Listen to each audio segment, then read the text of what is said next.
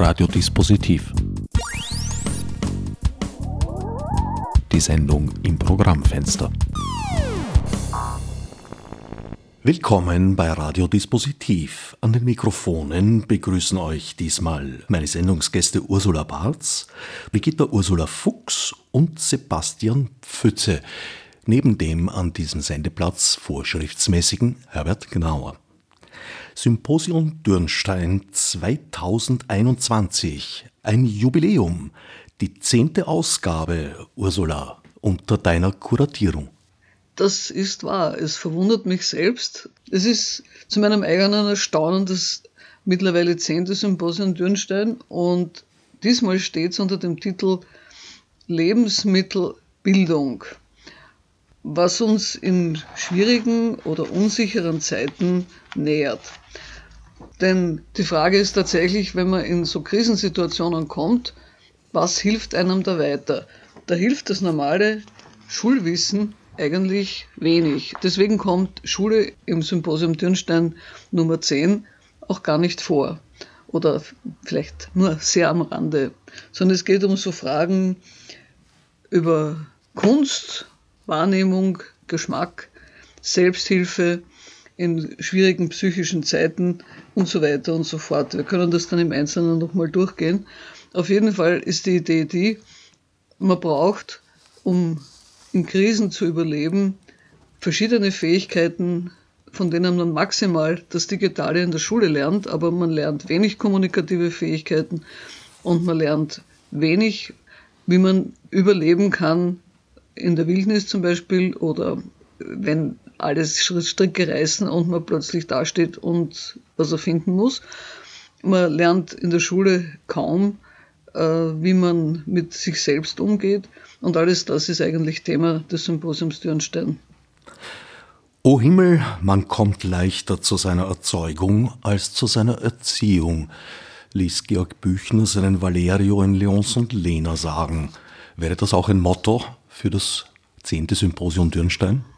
Ja, denke schon. Äh, vor allem ist zurzeit ja festzustellen, dass Bildung mit Ausbildung verwechselt wird. Und das ist noch nicht dasselbe, weil, äh, um es sehr pointiert zu sagen, Ausbildung ist eine Form von Abrichtung in höchst komplexer Form. Aber abrichten kann man auch einen Hund. Der wird dann auch bestimmte Sachen können. Und jemand, der eine Ausbildung macht, lernt ganz bestimmte Fertigkeiten und Fähigkeiten, die für einen zukünftigen Beruf hilfreich und wichtig sind. Also dagegen ist eigentlich auch gar nichts zu sagen, nur das ist nicht Bildung. Weil Bildung bedeutet, ich werde in die Lage gesetzt, mein Leben in einer menschlichen Weise und als Mensch zu leben. Und dazu gehört weitaus mehr, als zu wissen, wie ich bestimmte Maschinen bediene oder wie ich äh, bestimmte Abläufe einschätze oder selbst fortgeschrittene Fähigkeiten, äh, Labortechniken etc. etc oder auch medizinische Fragen, das alles fällt unter den weiten Begriff Ausbildung und nicht unter Bildung. Bildung bedeutet, ich entwickle alle Fähigkeiten, die ich als Mensch mitbringe und das ist nun eine ganze Menge. Also ist Bildung sozusagen äh, etwas, was man sich selbst erarbeiten muss. Man kann nicht erwarten, es zu bekommen, indem man in eine Schule oder andere Institution Fernlernkurse auf YouTube besucht Dort bekommt man vielleicht ein Wissen vermittelt, das man erst zu einer Bildung machen muss, indem man sich's aneignet und vor allem die verschiedenen Wissensgebiete und Quellen sind ja nicht nur intellektuelle, in Einklang bringt und zu einem Ganzen macht. Habe ich das richtig verstanden? Ja, äh, ich glaube, es ist nicht so, dass man sich das selbst unbedingt beibringen muss. Optimalerweise geschieht Bildung äh, in Beziehungen, äh, in der Familie, mit Freunden, mit äh, Vorbildern, mit Lehrern und Lehrerinnen. Das äh, sind ganz wichtige Personen, die auch Bildung vermitteln können und gute Lehrerinnen und Lehrer tun das auch. Aber man muss einfach Bildung von Ausbildung unterscheiden. Und Bildung geschieht wirklich auf vielen verschiedenen Ebenen, wenn man, ich weiß nicht, äh, singt oder wenn man kocht oder wenn man über den Sinn des Lebens nachdenkt und sich Bücher besorgt, wo es darum geht, wie man besser leben kann oder wozu man lebt oder auch Fragen der Ethik. Bildung besteht aber auch zum Beispiel wirklich in körperlichen Fähigkeiten. Das heißt, in der Fähigkeit zu tanzen, mich gut zu bewegen. Tatsächlich hat in der früheren adeligen Erziehung, also absolute Oberschichterziehung, Tanzen und Fechten und Reiten genauso dazu gehört wie Lesen und Schreiben. Und übrigens auch Singen und äh, Musik spielen, also Instrumente spielen. In unseren derzeitigen Schulen äh, ist Bewegung, Musik, Kunst, eigentlich hat man den Eindruck, dass das nicht mehr notwendig ist und das verschwindet irgendwie. Und damit ist natürlich eine ganze große Palette von dem, was menschlich wichtig ist, nämlich Wahrnehmungsfähigkeit, Bewegungsfähigkeit. Bekanntlich hat, hängt beides auch mit der Ausbildung von Intelligenz zusammen, was gut erwiesen ist, aber offenbar vernachlässigt wird. Also alles das verschwindet im Moment aus dem Bildungsbegriff und dagegen richtet sich das Symposium Dürnstein Nummer 10, Lebensmittelbildung. Frau Fuchs, Sie sind Erziehungswissenschaftlerin an der TU Dortmund. Würden Sie sich dem anschließen, dem eben Gesagten?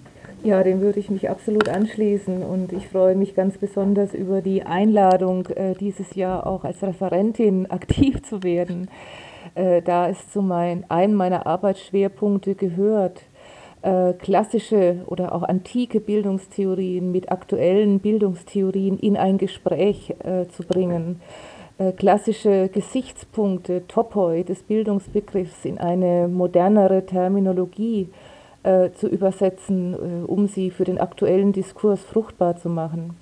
Und äh, mein Anliegen ist eigentlich ähnlich wie das von Frau Barth. Ähm, es ist mir sehr daran gelegen, die momentane Verengung oder auch Vereinseitigung des Bildungsbegriffs aufzubrechen, indem wir an wesentliche Gesichtspunkte wieder erinnern, die spätestens seit der neuhumanistischen Bildungstradition zu unserem Bildungsdenken dazugehören. Also insofern würde ich das, was Frau Barth hier gesagt hat, uneingeschränkt unterstützen. Bildung und Ausbildung gibt es, seit es Menschen gibt. Was verstehen Sie unter klassischer Bildung?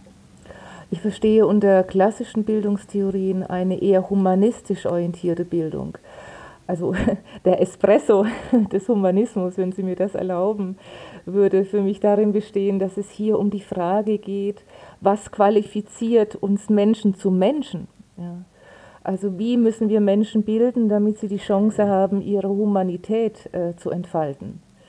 Äh, während es bei Ausbildungskonzepten doch eher um verwertbare, anwendbare äh, Fertigkeiten und Kenntnisse geht. Der Humanismus spielt in meiner Wahrnehmung derzeit keine so zentrale Rolle in der Ausbildung und damit aber auch in der Bildung. Ist das ein Back to the Roots aus Ihrer Sicht? Ähm, ja, aber ich versuche schon, ähm, diese Roots zu aktualisieren. Ähm, und versuche das auch in meinem Vortrag äh, vor allem in dem Hinweis auf die Bedeutung der ästhetischen Erziehung und Bildung.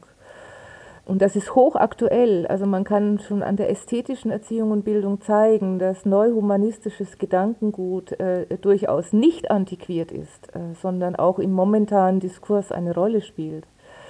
Also wenn man sich auf Schiller zum Beispiel bezieht, vor allem auf seine sehr scharfe Gesellschafts- und Kulturkritik, sein Hinweis auf die Antinomien der Moderne und die kompensatorische Wirkung des Ästhetischen, so kann man sehr leicht sehen, äh, dass Schiller auch heute noch rezipiert wird. Also zum Beispiel durch Jürgen Habermas und äh, die kritische Theorie oder auch im Rahmen der politischen Bildung.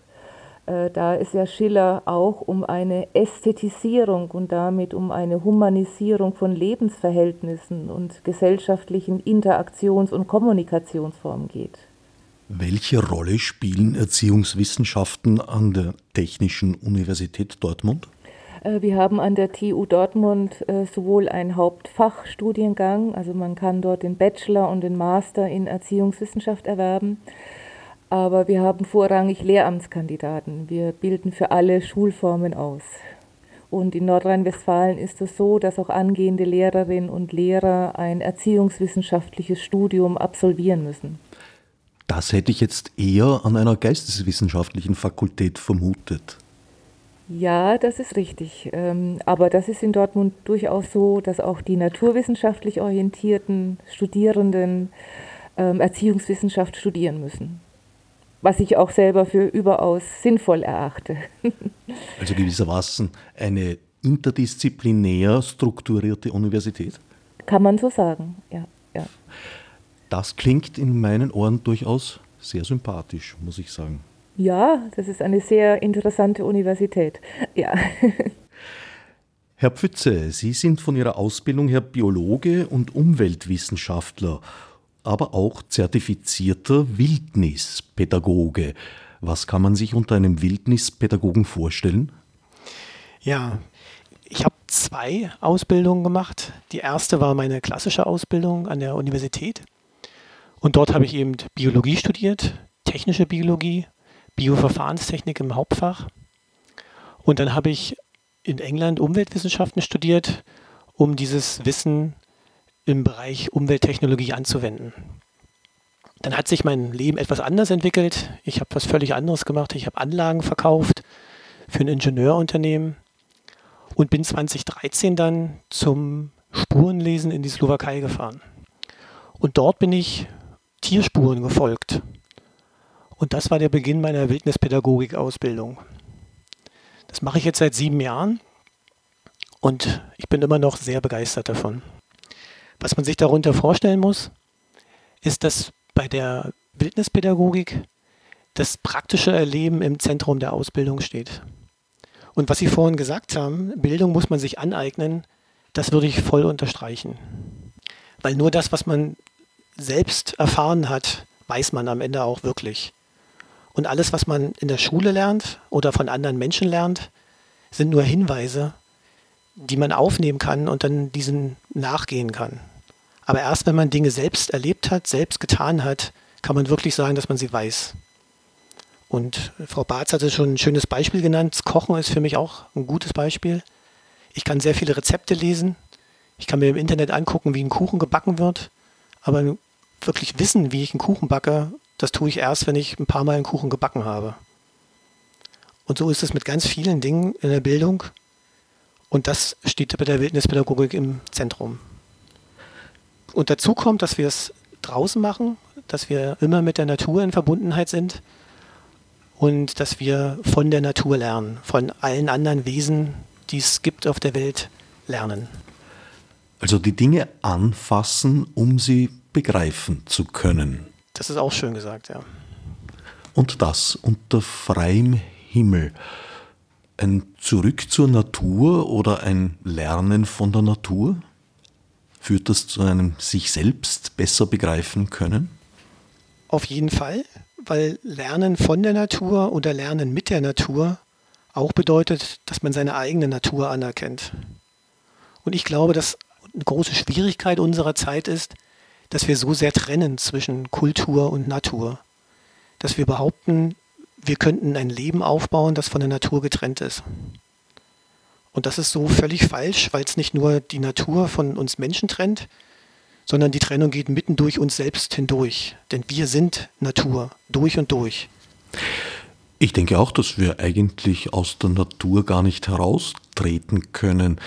Und bei sehr vielen Erfindungen, die mir als solche präsentiert werden, denke ich mir, es sind eigentlich eher Entdeckungen, in dem halt Prinzipien entdeckt wurden und dadurch nutzbar gemacht werden können.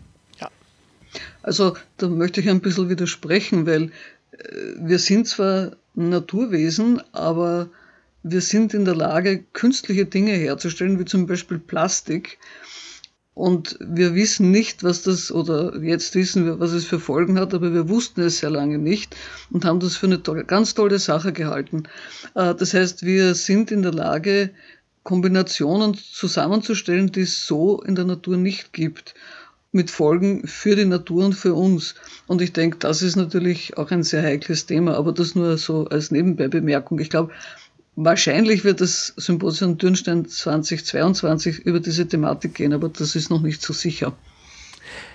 Ich bin kein Chemiker, aber für das Herstellen von Plastik war es notwendig, das Prinzip des Polymerisierens zu entdecken.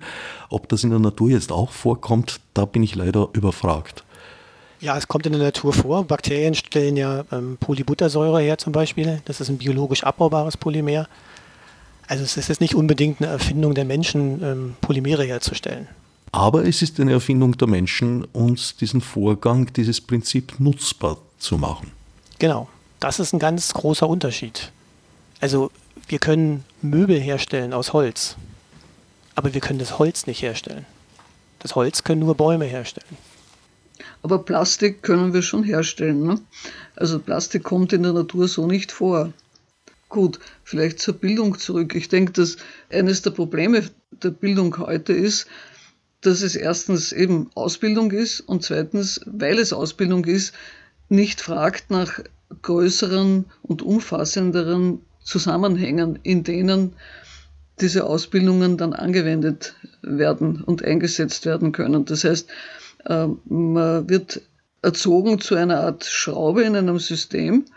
Ich übertreibe das natürlich jetzt, aber es ist schon ein Teil davon. Man ist eine Schraube in einem System und das System selbst äh, ist offensichtlich zwar gut funktionierend, aber mit Folgen, die heutzutage, wie man deutlich und zunehmend sieht, ein Problem ergeben. Das heißt, Bildung sollte eigentlich ermächtigen, zu sehen, wohin steuert denn die Geschichte?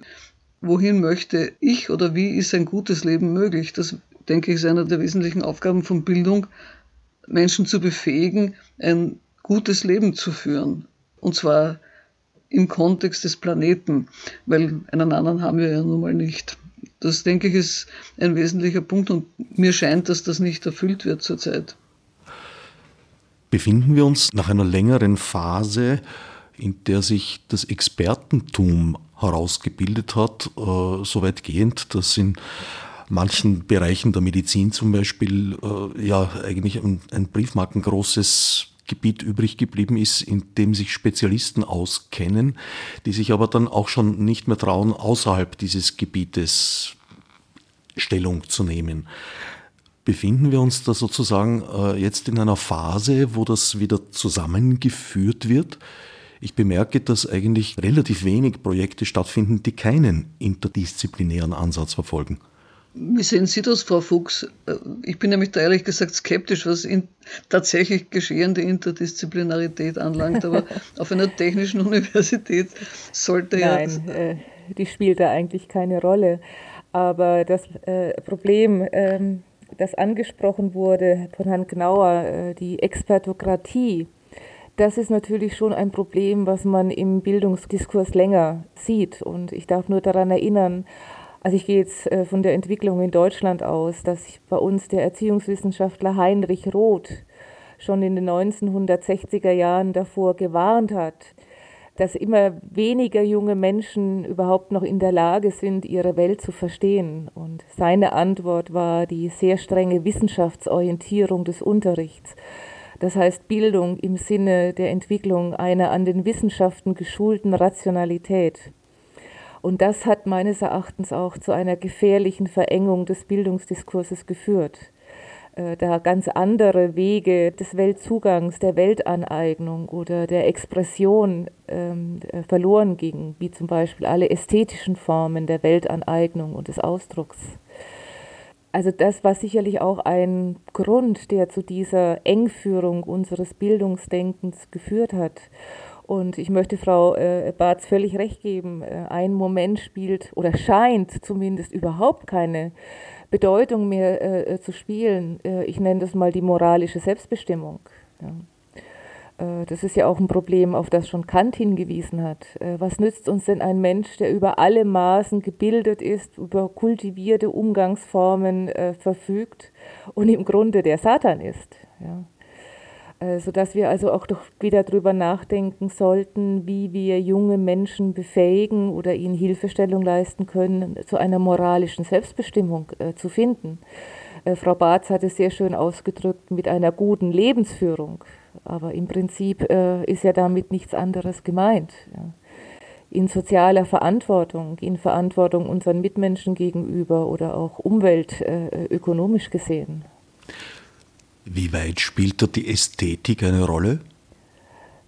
Ja, die Ästhetik spielt insofern eine ganz große Rolle, da sie dazu da ist, die äh, Herr Pfütze würde vielleicht sagen, die Natur in uns. Ich würde vielleicht sagen, die Sinnlichkeit, unsere Gefühle, Emotionen zu bilden, zu kultivieren. Schiller würde sagen, zu veredeln, ja, äh, um zu verhindern, dass unsere Gefühlslage, unsere Emotionen, unsere Triebe, unsere Neigungen uns in einen Zustand der Unfreiheit versetzen. Ja. Also ästhetische Bildung kultiviert, veredelt unsere Sinnlichkeit. Und das ist doch auch ein ganz wichtiges Moment, was in dem momentanen Bildungsdiskurs auch eher zu verschwinden scheint. Also das Thema ist eine Selbstdisziplinierung, äh, die sich ja dann auch im zwischenmenschlichen Umgang, in Umgangsformen, in dem guten Ton des Miteinanderumgehens, in, ja man könnte sagen, in einem taktilen Sinn oder in einer taktilen Bildung äh, äußert. Das sind doch Momente, die für die Gestaltung äh, einer humanen Gesellschaft von großer Bedeutung sind. Ihr Referat trägt den Titel Bildung im digitalen Zeitalter. Warum Ästhetik? Ja, also ich knüpfe hier an Schiller an und wage eine ganz provokative These, äh, nämlich dass Schiller uns äh, Urteilskriterien an die Hand geben kann für eine neue Kulturkritik im Zeitalter des Digitalen.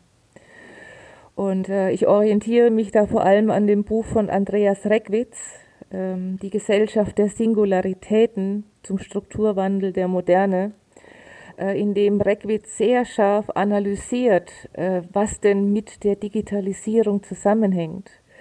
Denn er diagnostiziert unsere Gesellschaft zunehmend äh, als eine Affektgesellschaft äh, in der auch die User digitaler Medien ja ständig darum bemüht sind, äh, nicht nur andere zu beeindrucken, sondern auch selbst affiziert zu werden. Also eine Situation, die zwangsläufig, wie Reckwitz meint, zu einer kontinuierlichen Affektintensivierung führt. Und äh, Kollegen von Ihnen von der Süddeutschen Zeitung haben ja auch mehrmals äh, auf die Verrohung der Kommunikation in unserer digitalen Erregungsgesellschaft hingewiesen. Und ich möchte im Anschluss an Schiller die These vertreten und auch begründen, dass wir angesichts dieser Entwicklung nicht nur eine politische Bildung und eine kritische Medienpädagogik brauchen, sondern vielleicht eine neue und intensivierte Reflexion auf die Bedeutung ästhetischer Erziehung und Bildung. Wie gesagt, in dem Sinne, äh, dass so etwas wie Anstand, gute Umgangsformen auch zu einer Ästhetisierung und damit zu einer neuen Humanisierung gesellschaftlicher Kommunikationsformen führen könnte. Die Entwicklung insbesondere digitaler Kommunikationsformen hat im vergangenen Jahr einen ordentlichen Schub erhalten durch Corona. Auch wir würden einander normalerweise jetzt im Studio begegnen. In Wahrheit sind wir über Studio Link verbunden, eine dankenswerte Software aus der deutschen Podcast-Szene, Open Source, wie ich auch hinzufügen möchte. Das heißt, wir sind über drei Städte, glaube ich, verteilt und kommunizieren über das Internet. Da hat eine große Veränderung stattgefunden, sehr schnell. Und Menschen, die bislang mit digitalen Technologien eigentlich wenig zu tun hatten, waren gezwungen, sich sehr schnell damit abzufinden und darauf einzustellen. Kommt da die Ästhetik unter die Räder? Ich meine nein, äh, sondern auch in dem digitalen Medium, das wir im Augenblick nutzen können wir eine gewisse Argumentationskultur pflegen. Ja. Und auch das ist meines Erachtens eine Form von Ästhetik. Andererseits muss man natürlich sagen, dass was äh, Ästhetik ausmacht, unter anderem nämlich zu sehen, zu hören, hören ist, findet hier statt, aber zu sehen findet nicht statt, auch riechen findet nicht statt, alles, was taktil ist, findet nicht statt und letztlich auch nicht sehr viel Bewegung, weil wir müssen alle ziemlich genau äh, am Rechner sitzen, damit das auch ordentlich aufgenommen wird. Also ich denke, das ist so ein bisschen das, was, was mir auffällt äh, bei der sehr starken Digitalisierung, gegen die prinzipiell ja nichts einzuwenden ist, die prinzipiell sehr hilfreich ist, weil man kann dadurch Dinge tun, die man vorher gar nicht machen konnte oder hätte tun können, aber niemand wollte sie tun. Äh, aber man zahlt einen Preis dafür, nämlich den Preis, dass Wahrnehmung sehr eingeschränkt wird, die Wahrnehmungsfähigkeit. Das beginnt ganz banal mit dem Umstand, dass Kinder relativ leicht kurzsichtig werden. Das ist aber auch so, dass eben eine Art des Diskurses oder des Gesprächs stattfindet, wo die vielen nonverbalen Kommunikationsmöglichkeiten, die zwischen Menschen bestehen, wegfallen. Also ich sehe zum Beispiel, wenn ich über Zoom gehe, sehe ich halt den Kopf. Ich sehe nicht, was die Füße machen, was die Hände machen. Das ist manchmal, speziell wenn es schwierigere Situationen sind in der Kommunikation, manchmal sehr hilfreich. Also man zahlt einen Preis, man kriegt dafür natürlich auch was. Und ich denke, das ist ein Gebiet, das bis jetzt noch überhaupt nicht wirklich nur annähernd vermessen ist. Also beim Symposium Dürnstein wird Jennifer Nicolai, die berufsmäßig äh, versucht, Kindern aus äh, weniger begünstigten sozialen Schichten das Internet nahezubringen oder Arbeit mit dem Internet oder mit, mit Computern nahezubringen, die wird darüber berichten, dass es einfach ein ganz wesentlicher Teil ist, von digitaler Bildung auch zu beachten, in welchem Kontext das passiert. Das heißt, es reicht nicht, jemanden einen Computer hinzustellen und äh, das war's dann, sondern man muss mal sehen, gibt es dort überhaupt einen Arbeitstisch? Ist dort Ruhe? Wie schauen die Familienverhältnisse aus? Etc. etc. Wie funktioniert vor allem auch die Kommunikation? diese technischen Dinge haben ja einerseits, äh, wie soll ich sagen, einschüchterndes, auf der anderen Seite ermöglichen sie, und das hat man ja in verschiedenen Kontexten jetzt gesehen, ermöglichen sie auch eine Form von Aggression und Aggressivität, die man im normalen zwischenmenschlichen Leben so einfach nicht äh, machen würde. Also, dass jemand, der Fall war in Österreich, dass ein Journalist mit Verbrennen, glaube ich, bedroht wird. Und das ist eigentlich ein ganz wohlerzogener, netter Mensch, der das schreibt. Ne? Also da fehlt dann die Körperlichkeit, der hätte ihm das nie als Person gesagt. Aber man kann im Internet sowas machen und ich denke, da, da ist einfach ein ganz, ganz, sind ganz massive Konfliktpotenziale gesellschaftliche, wo es tatsächlich um ästhetische Erziehung geht, im weiteren Sinn. Da wissen wir auch noch nicht sehr, sehr viel drüber, also als Gesellschaft. Wir wissen, wie das Zeug funktioniert, so in etwa, aber wir wissen nicht, wie wir mit diesem Zeug funktionieren. Sprich, wie wir im digitalen Kontext, wie wir in der digitalen Welt menschlich miteinander interagieren. Die Schwierigkeit ist aber nicht entstanden durch die Digitalisierung, sondern nur verschärft worden. Also das Beispiel, was Sie gebracht das haben. Das ist richtig. Ähm, ist, ist ja beim Autofahren auch immer klassisch zu sehen. Also, Auto, also Menschen, die im Auto sitzen, unpersönlich sind, verhalten sich deutlich ähm, unhöflicher als Menschen, die sich als FußgängerInnen auf der Straße begegnen. In dem Augenblick, wo ich eine Trennung herstelle, ähm, muss ich nicht mehr höflich sein, scheint mir das ist sicher so. Ich meine, man muss natürlich sagen, dass in früheren Zeiten die Trennungen sozialer Art waren. Das heißt, jemand, der auf dem Pferd saß, konnte jemanden, der zu Fuß ging, einfach unter Umständen auch einfach umbringen ohne weitere Folgen. Also das Problem als solches, wie gehe ich mit Menschen um, die nicht ich sind und die mir gesellschaftlich in irgendeiner Form äh, fernstehen, ist, glaube ich, ein, ein, ein allgemeines. Aber ich gebe Ihnen hundertprozentig recht. Das Problem ist tatsächlich diese Trennung oder auch diese technischen Geräte, die Trennungen produzieren und wo wir nicht wissen, wie wir mit diesen Trennungen umgehen sollen. Und diese Trennungen, die beginnen ganz früh. Die beginnen schon, wenn wir uns in ein Haus zurückziehen und nicht mehr draußen sind. Dann haben wir uns schon von der Natur getrennt, um uns zu schützen natürlich. Es hat sehr große Vorteile, in einem Haus zu wohnen, wo es warm und trocken ist und man Licht anmachen kann. Aber es stellt sich auch die Idee ein, dass ich das da draußen nicht brauche. Solange wie in meinem Haus alles sauber und alles in Ordnung ist, brauche ich das da draußen alles nicht. Und dann muss ich das nicht wertschätzen. So wie ich dann unhöflich sein kann gegenüber Menschen, denen ich nur eine E-Mail schreibe oder die eben nicht in dem Auto sitzen, so kann ich dann auch unhöflich gegenüber den nichtmenschlichen Wesen sein. Und das ist eine der Grundlagen für die Naturzerstörung, die wir überall sehen. Und das ist einer der Ansatzpunkte, an der Wildnispädagogik arbeitet, dass alle Wesen wieder wertgeschätzt werden und man mit allen höflich umgeht und friedlich. Ist das nicht eine Utopie, äh, zu glauben, dass wir über eine Wildnispädagogik äh, zu so einer Einstellung kommen? Ich weiß nicht, ist es, ist es eine Utopie zu glauben, über Schiller in sowas zu kommen? Also Nein, nicht über Schiller, aber über äh, äh ästhetische Erziehung und Bildung. Das glaube ich schon. Ich glaube, wir sind da gar nicht weit auseinander. Also das ist sehr ästhetische Bildung und Erziehung, was wir machen. Wir ja, das könnte ich mir durchaus vorstellen. also wir, wir, ja. wir, wir, lassen die Leute was erleben. Zu, ja. Zum Beispiel auf Vogelstimmen achten. Und wenn man intensiv auf Vogelstimmen achtet, dann begegnet man den Vögeln ganz anders. Oder beim Spurenlesen ist es ganz wichtig, die Trittsiegel zu zeichnen. Was ich nicht gezeichnet habe, habe ich nicht gesehen. Also da ist diese ästhetische Bildung auf jeden Fall mit dabei. Und umso mehr ich mich mit einem Trittsiegel beschäftige, umso mehr ich mich mit einer Fährte beschäftige, umso mehr beschäftige ich mich auch mit dem Tier.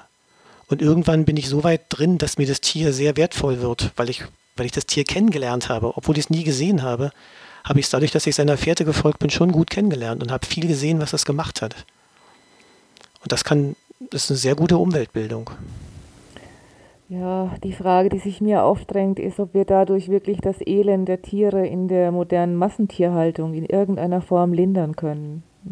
Es ist die Frage, ob überhaupt Nutztierhaltung allein vom Wort her, äh, wenn Sie erreichen wollen, dass alle Lebewesen respektiert werden, ja, können wir uns da eine Nutztierhaltung überhaupt leisten? Das ist, das ist eine gute Frage und das Wort allein schon. Ne? Also wenn es Nutztiere gibt, dann sind die anderen alles Unnutztiere. Die brauchen wir alle nicht. Solange wir die Nutztiere haben, brauchen wir die anderen alle nicht. Wenn ich aber sage, dass alle gleich viel wert sind und das auch körperlich erlebe, wenn ich draußen unterwegs bin, dann komme ich automatisch dahin, dass ich Fleisch nicht mehr essen kann, das aus Massentierhaltung ist. Das ist einfach ein Bildungsprozess, der da stattfindet. Wenn ich mir diese Bildung angeeignet habe, dann kommt die Haltung ähm, von ganz allein. Ich denke, das ist ein Weg und ich glaube, das Bildungsthema, so wie das jetzt diesmal beim Symposium Dürnstein ins Auge gefasst wird, äh, ist so umfassend, dass man ja kaum alle Aspekte mit hineinnehmen kann. Mir war sehr wichtig, dieses Wildniswissen mit hineinzunehmen, weil ich tatsächlich meine, dass die direkte Erfahrung von Natur etwas ist, was einfach viele Menschen einfach gar nicht mehr haben können. Speziell also Kinder, die in einer Großstadt aufwachsen, die sehen zwar Bäume, aber die dürfen zum Beispiel, und das ist ganz banal, nicht mehr auf Bäume klettern, weil die Bäume stehen in einem Park und man sollte nicht drauf herumklettern. Damit geht ein großer Bewegungsbereich mal verloren. Also ich denke, wir, wir haben halt eine Art von Bildung entwickelt in den letzten zwei Jahrhunderten in etwa, die sehr stark darauf ausgerichtet ist, Menschen als Arbeitskräfte in industriellen Zusammenhängen unterzubringen. Und dieses Problem zeigt sich zum Beispiel daran, dass die, soweit ich mich erinnern kann, die Vorschläge, die die Reformpädagogik gemacht hat, die sind, wenn man Vorschläge aus um 1900, also vor ungefähr 120 Jahren hernimmt oder auch schon früher, sind die nicht sehr viel anders als Reformvorschläge, die heute gemacht werden. Also nicht ganz identisch, aber das heißt, es gibt eine bestimmte Problemlage, die durch die Industrialisierung entstanden ist, die eine bestimmte Tendenz entwickelt hat. Das heißt, Bildung ist nicht mehr der gesunde Geist im gesunden Körper oder ein wohlgebildeter Körper, ein wohlgebildeter Geist, wie das bei den Griechen war, oder eine umfassende musische Erziehung. Äh, die Beamten in Europa müssen nicht mehr so wie im alten China Gedichte schreiben können, sondern die müssen mit Excel-Dateien umgehen können. Das lernt man auch in der Schule mittlerweile. Also ein Matura-Thema ist zum Beispiel Textsorten auseinanderkennen, bürokratische. Also das, das, das, heißt, das Ganze geht in eine Richtung, die einfach große Bereiche menschlicher Ausdrucksweise und menschlicher Lebensweise und auch menschlicher Lebensgenüsse einfach ignoriert. Und das ist natürlich ein Riesenthema. Wenn ich da anschließen darf, das, was die Frau Fuchs vorhin gesagt hat, die schönen Synonyme von Natur, Sinnlichkeit, Emotionen, Gefühlen, Trieben und Neigungen genannt hat, das muss auch gebildet werden. Also ich kann auch Emotionen bilden, ich kann üben und lernen, mit Gefühlen umzugehen und Gefühle wahrzunehmen. Also ein Beispiel ist ja zum Beispiel beim Kochen. Umso länger ich koche, umso mehr kann ich Geschmack üben. Also ich kann meinen Geschmackssinn trainieren. Ich kann meinen Gleichgewichtssinn trainieren, indem ich regelmäßig balanciere. Das ist dann in der körperlichen Ausbildung ein Gefühl oder eine Sinnesleistung, die ich habe. Gleichgewichtssinn. Und genauso kann ich Gefühle für andere Wesen trainieren. Wenn ich regelmäßig Vögeln zuhöre, kriege ich ein Ohr dafür, wie die Vögel gerade drauf sind, ob die gerade aufgeregt sind oder ob die ruhig sind, ob die gerade miteinander streiten, ob die gerade im Paarungsverhalten sind. Das kann ich hören. Das höre ich aber nur, wenn ich auf dieses Hören achte. Und wenn ich dann auf meine Gefühle achte, brauche ich gar nicht mehr irgendwie eine Schleife durch den Kopf drehen und sagen, jetzt höre ich die, die Vogelgeräusche und deshalb ist das und das, sondern ich höre die Vogelgeräusche und weiß sofort, was los ist. Ich habe das im Gefühl. Und das ist was, was bei der Naturbildung dann passiert. Und insofern, glaube ich, bin ich, sind wir sehr nah bei, bei, bei Ihnen, Frau Fuchs, wenn Sie sagen, Sie wollen diese Gefühle bilden. Ja, das ist richtig. Ähm, Frau äh, Barz, wenn ich ganz kurz nochmal äh, zurückgehen darf auf das, was Sie gerade angemerkt haben. Ähm, erlauben Sie mir, dass ich nochmal Schiller ins Spiel bringe. Er hatte eine interessante Beobachtung gemacht. Er kritisiert ja die Moderne aufgrund äh, ihrer Spezialisierung, Fragmentarisierung und äh, Selbstentfremdung. Und er sieht auch schon das Problem, dass mit der beginnenden Industrialisierung durch arbeitsteilige Produktionsmechanismen in unserer modernen Berufswelt natürlich wir dazu neigen, den Menschen auf seine fachlichen Qualifikationen oder wir sagen sprechen heute gerne von Kompetenzen und gesellschaftlich verwertbaren Leistungen äh, reduzieren. Aber wäre das nicht geschehen, wären die enormen technisch-wissenschaftlichen Fortschritte, die wir gemacht haben in den letzten 200 Jahren, gar nicht denkbar gewesen. Also es stellt sich ja von daher die Frage, äh, was können wir tun? Wie können wir Fortschritt zulassen, ohne dass der Mensch dabei auf der Strecke bleibt? Also ohne den Menschen auf seine Verwertbarkeit in diesen Prozessen zu reduzieren. Ja. Also wie können wir Räume schaffen, äh, in der der Mensch noch seine Totalität, seine Ganzheit äh, erfahren kann und sich auch ganzheitlich bilden kann? Das scheint mir doch eine ganz wichtige Frage zu sein. Das ist tatsächlich eine Frage, die mich auch bewegt hat beim Zusammenstellen der, Referentinnen und Referenten. Äh, was ganz auffällig ist bei dieser Covid-19-Krise jetzt, ist, wie mit Kultur umgegangen wird. Äh, Kultur, äh, das ist in Deutschland etwas anders als in Österreich. Ähm, in Österreich wird es eine Verfassungsklage geben dass Kultur ein Grundrecht ist. Äh, in Deutschland ist diese Klage bereits durch und Kultur ist als Grundrecht anerkannt. Äh, das ist in Österreich nicht der Fall, aber es ist charakteristisch, dass Kunst, Musik, Malerei, Theater, Tanz, alles das, was eigentlich überflüssig ist für eine Industriegesellschaft, dass man das jetzt extra einklagen muss. Und ich denke, da sind wir irgendwo am, am, am, dort, wo die ganze Bildungsfrage dann interessant zu werden beginnt. Also außerhalb der ökonomischen Interessen, wenn genau. ich das jetzt kurz so zusammenfasse. Ja, nicht nur der ökonomischen Interessen, sondern ich glaube auch die Frage, äh, die tiefere Frage ist, was nochmal, was ist denn ein gutes Leben? Äh, ist ein gut, besteht ein gutes Leben darin, dass ich äh, mir in regelmäßigen Abständen die neuesten Geräte kaufe? Äh, oder worin besteht ein gutes Leben? Also die neuesten technischen Geräte, die neuesten Autos, was immer auch, und die neuesten Kleider und die neuesten, also indem ich konsumiere oder worin besteht ein gutes Leben? Und diese Frage müsste eigentlich auch überlegt werden im Kontext Bildung. Wenn ich richtig verstanden habe, ist sozusagen das Verbindungsglied zwischen Herrn Pfütze und Frau Fuchs die Ästhetik auf der einen Seite, die korrespondiert mit den Gefühlen auf der anderen Seite. Auf beiden Seiten habe ich da jetzt vor allem das Streben nach dem Schönen wahrgenommen.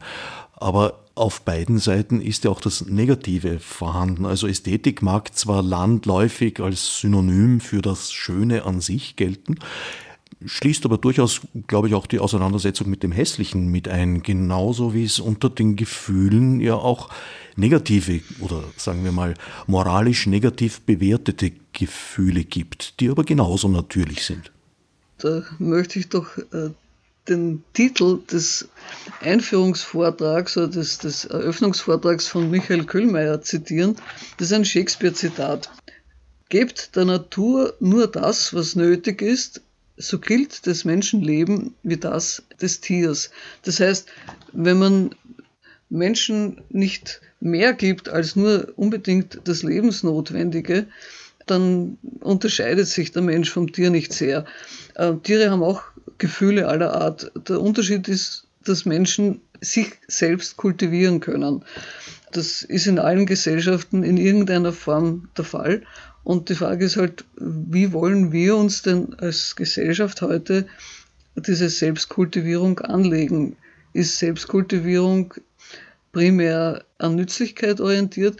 Ist es sinnvoll, wenn die Wirtschaftskammer oder die Industriellen Vereinigung äh, im Wesentlichen die Unilehrpläne bestimmt? Oder was ist denn eigentlich wichtig im Leben? Und ich glaube, das ist, das ist so die, tatsächlich die, die Frage dahinter. Es ist nicht nur die Frage des Schönen oder des Hässlichen, sondern es ist die Frage, wie lebt sich's gut? Was muss ich können, um mit diesen verschiedenen Aspekten, die mein Leben ausmachen, in einer Weise umzugehen, dass ich banal gesagt zufrieden bin. Man kann ja, wenn man äh, ein äh, bisschen in die phylogenetische Entwicklung äh, der Menschen zurückschaut, sehen, äh, dass der Mensch eigentlich immer schon so etwas wie einen ästhetischen Bildungstrieb hatte.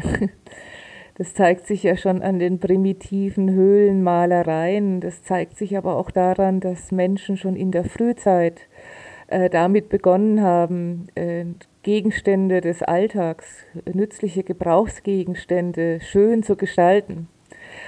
Also man kann vermuten, das ist uns eigentlich in unserer Natur gelegt, äh, dass wir diesen ästhetischen Bildungstrieb haben und auch umzusetzen suchen. Und äh, ich glaube, wir sollten uns auch wieder daran erinnern, woran Platon schon hingewiesen hat, dass ästhetische Erziehung damit beginnt, dass wir in Kindern so etwas wie eine Sensibilität für schöne Formen, äh, äh, schöne Materialien oder auch die Schönheit der Natur, äh, Herr Pfütze, sensibilisieren und Kindern schon die Chance geben, in der bloßen Kontemplation Befriedigung zu finden. Also Frau äh, Barzes halte ich für ein gelingendes Leben für ganz essentiell. Ja, und damit beginnt ja im Prinzip das, was wir ästhetische Erziehung nennen. Und Platon hat ja mal dieses schöne Zitat geprägt, ähm, oder er war von der mimetischen Wirkung äh, des Schönen überzeugt. Die Seele des Kindes nimmt die Farbe seiner Umgebung an. Also das ist, denke ich, sehr schön, was wir auch im Hinblick auf Erziehung und Bildung des Menschen uns wieder ins Gedächtnis rufen sollten.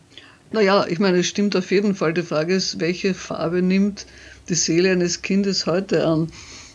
Ja. Und Sie haben, und Sie haben beide auf was Schönes hingewiesen, dass Menschen sich selbst kultivieren können, klappt natürlich nur, wenn sie sich mit irgendwas auseinandersetzen können. Wenn Menschen ganz allein da wären, könnten sie sich nicht kultivieren. Und wenn Menschen sich an irgendwelchen schönen Materialien erfreuen sollen, müssen diese schönen Materialien da sein. Und das sind alles natürliche Materialien. Selbst wenn ich mich an meiner eigenen Haut oder an der Haut meines Partners erfreue, ist das ein Material, das ein natürliches Material ist. Also wir kommen gar nicht raus aus der Natur, wir sind ständig in der Natur. Ja, aber äh, ist es nicht gerade die Form, äh, die Gestaltung, äh, die wir den natürlichen Materialien geben, an denen wir uns dann erfreuen? Also im Kunstwerk. Sind Kunstwerke nicht oft auch Spiegel der Natur? Vor allem sehr oft Spiegel der Gesellschaft. Dann sind sie in der Regel Ausdrucksform von Gefühlen über die Gesellschaft. Oder auch Oder Reflexion. Genau, das wollte ich gerade auch sagen.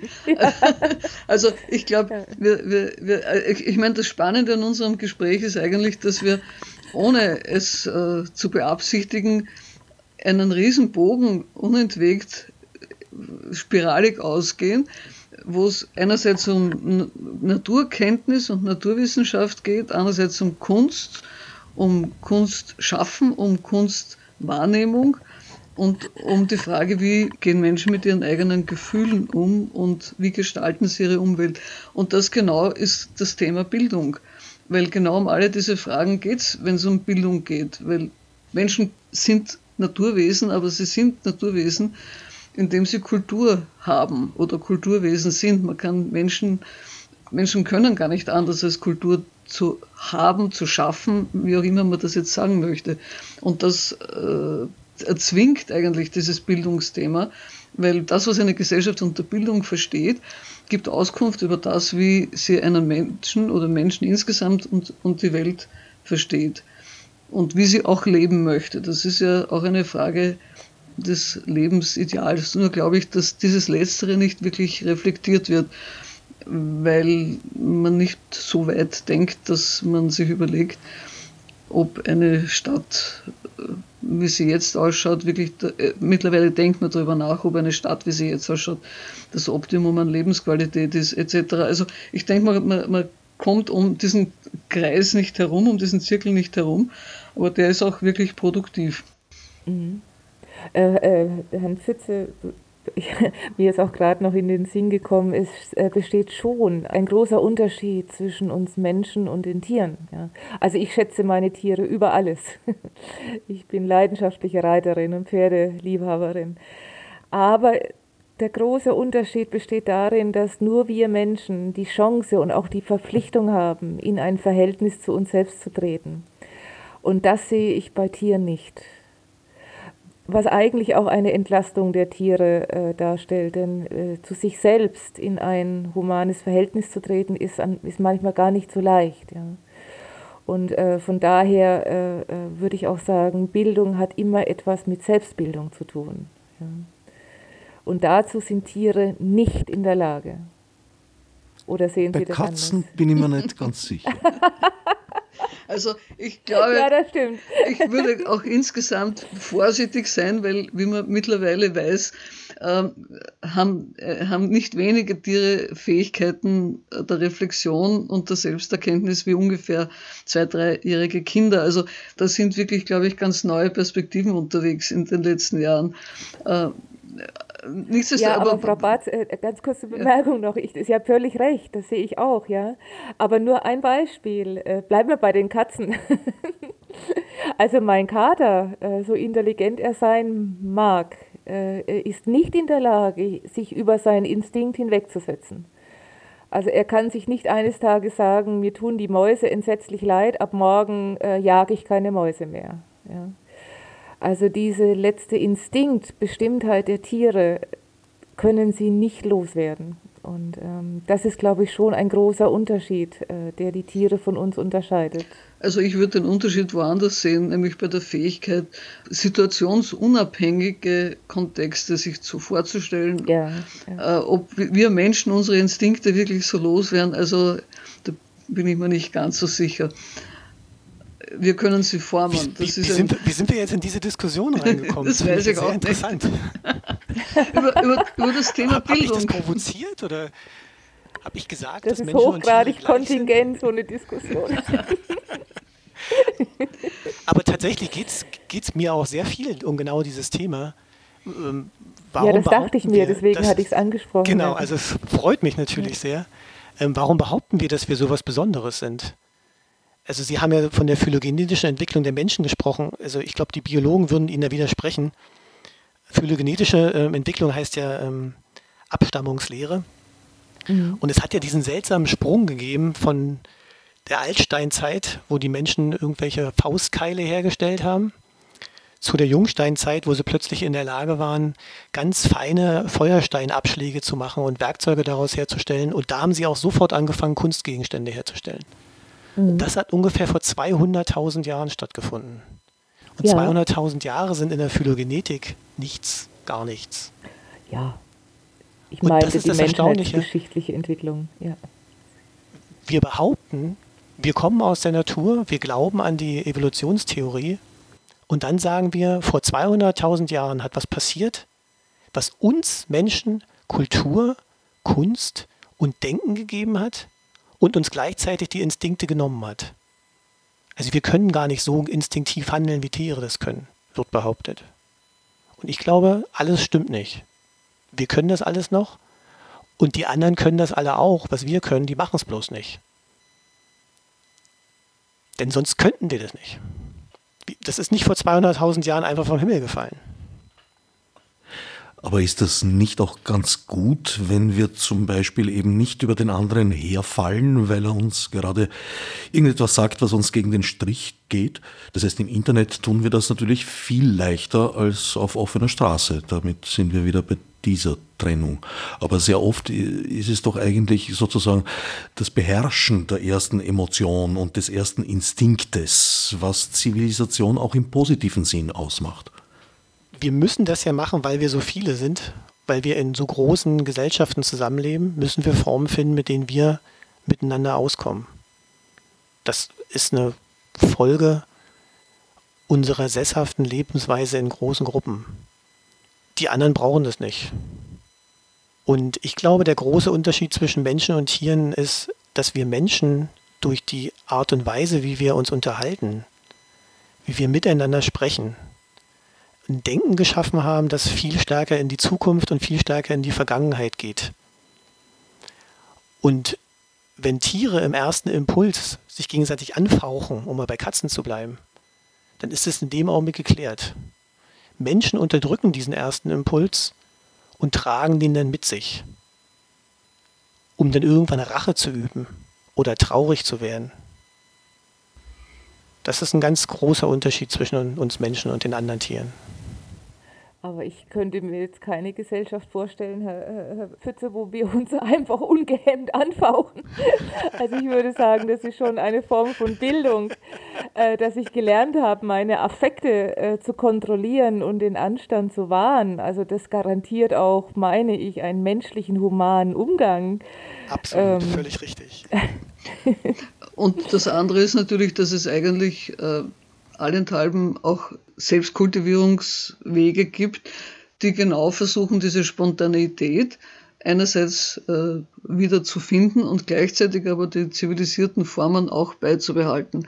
Heutzutage findet, kommt das dann mehr so aus den asiatischen Bereichen, aber im Prinzip hat das jede Gesellschaft in irgendeiner Form entwickelt, weil genau dieses Manko, äh, dass die Spontaneität weg ist und die Gefühle unterdrückt werden, äh, sich tatsächlich auch negativ auswirken kann, eben indem man depressiv wird oder heimlich aggressiv wird, etc. etc. Also wir haben heute vielleicht die Psychotherapie dafür, aber im Prinzip ist das einfach eine Situation, die Menschen ausmacht äh, und tatsächlich unterscheidet von Tieren. Ja, das und natürlich auch das, was wir doch umgangssprachlich Taktgefühl nennen. Also das, die Sensibilität für Situationen und andere Menschen, äh, die, äh, das Taktgefühl, das uns sagt, wann wir was sagen können und wann wir lieber still sind, wann wir jemanden zu nahe treten und als Person verletzen. Also das sind doch Dinge, da würde ich sagen, die gehören doch auch zu dem dazu, was wir Bildung nennen. Ja, auf jeden Fall. Einen sehr grundsätzlichen Zugang wählst du, Ursula, in deinem Referat. Du reklamierst Bildung als Menschenrecht. Das ist richtig, ja. Eben genau aus all diesen Gründen, die eigentlich jetzt schon besprochen wurden. Äh, Bildung, muss man auch sagen, war ja über Jahrhunderte nur einer Oberschicht zugänglich. Ein normaler Mensch, also ich vor 300, 400 Jahren hätte mutmaßlich kaum Chancen gehabt auf Bildung. Ähm, vielleicht, wenn ich Glück gehabt hätte. Das heißt, ich hätte nicht lesen gelernt, ich hätte nicht schreiben gelernt. Viele haben das nicht gelernt. Heute gehört das selbstverständlich dazu. Aber das, was Bildung im umfassenden Sinn ausmacht, weil lesen und schreiben muss man heute können. Man muss sogar Computertechniken können, weil sonst kann man nicht einmal einen Gabelstapler fahren oder äh, nicht, selbst der Mistwagen, glaube ich, wenn der kommt, muss er von Menschen bedient werden, die mit dieser Technik umgehen können und dazu müssen sie lesen, schreiben, rechnen können. Also das heißt, das fällt schon in den Bereich der Ausbildung hinein mittlerweile. Aber das, was Bildung eigentlich ausgemacht hat, nämlich einen Sinn für das Schöne zu entwickeln, eine körp körperliche Fertigkeiten und Fähigkeiten, äh, Tanz, Musik, Malerei, das war wirklich nur den Oberschichten vorbehalten. Und ich denke, wir sind heute in einer Situation, wo man sagen kann, es ist eigentlich in einer Demokratie, sollten alle die Möglichkeit haben, und auch die Unterstützung dafür bekommen, diese Fähigkeiten auszubilden. Und sehe ich aber eben, dass die Ausbildung mittlerweile die Bildung dominiert. Und das ist natürlich auch gut, weil man muss in irgendeiner Weise was können in dieser Gesellschaft. Aber das, was Bildung ausmacht, also das, das Humanum, wie man so schön sagt, das ist tatsächlich ein Menschenrecht. Also die, die Möglichkeit, die Fähigkeiten, die in Menschen sind, also dieser Fähigkeitsansatz, wie das äh, der Martha Nussbaum zum Beispiel äh, sagt, oder der Amartya Sen, diese Fähigkeiten auszubilden, dazu gehört die Fähigkeit zu spielen, die Fähigkeit, auch sich gesund zu halten. Wie man weiß, ist tatsächlich Gesundheit eine Frage der Bildung. Also da gibt es ein ganz breites Spektrum wo Bildung wichtig ist, aber Bildung eben jetzt nicht im Sinne von Ausbildung, sondern von Bildung im Sinne von, wie lebe ich als Mensch in einer guten Weise. Und das finde ich ist ein Menschenrecht. Symposion Dürnstein 2021, das zehnte seiner Art, wird 4. bis 6. März 2021 stattfinden und zwar online. Und umsonst das heißt, es kann jede und jeder, der gerne teilnehmen möchte, sich anmelden und dann kostenlos mit Vergnügen am Symposium Dürnstein teilnehmen. Zu Hause, das ist der Nachteil, dafür der Vorteil, es ist ganz frei zugänglich. Nähere Informationen unter www.symposiumdürnstein.at. Dürnstein mit UE und in einem durchgeschrieben. Einen kleinen Ausblick haben wir ja schon erleben dürfen. Mit der lebhaft meandernden Diskussion wurden ja sehr viele Aspekte einerseits beleuchtet, andererseits wurde auch sehr deutlich, dass die Themen den Vortragenden tatsächlich ein persönliches Anliegen sind. In diesem Sinn danke ich Ursula Barz, Brigitta Ursula Fuchs und Sebastian Pfütze für das Gespräch und allen anderen für geliehenes Gehör. Odsnev Marburg Nesi. Fichte subsidiar.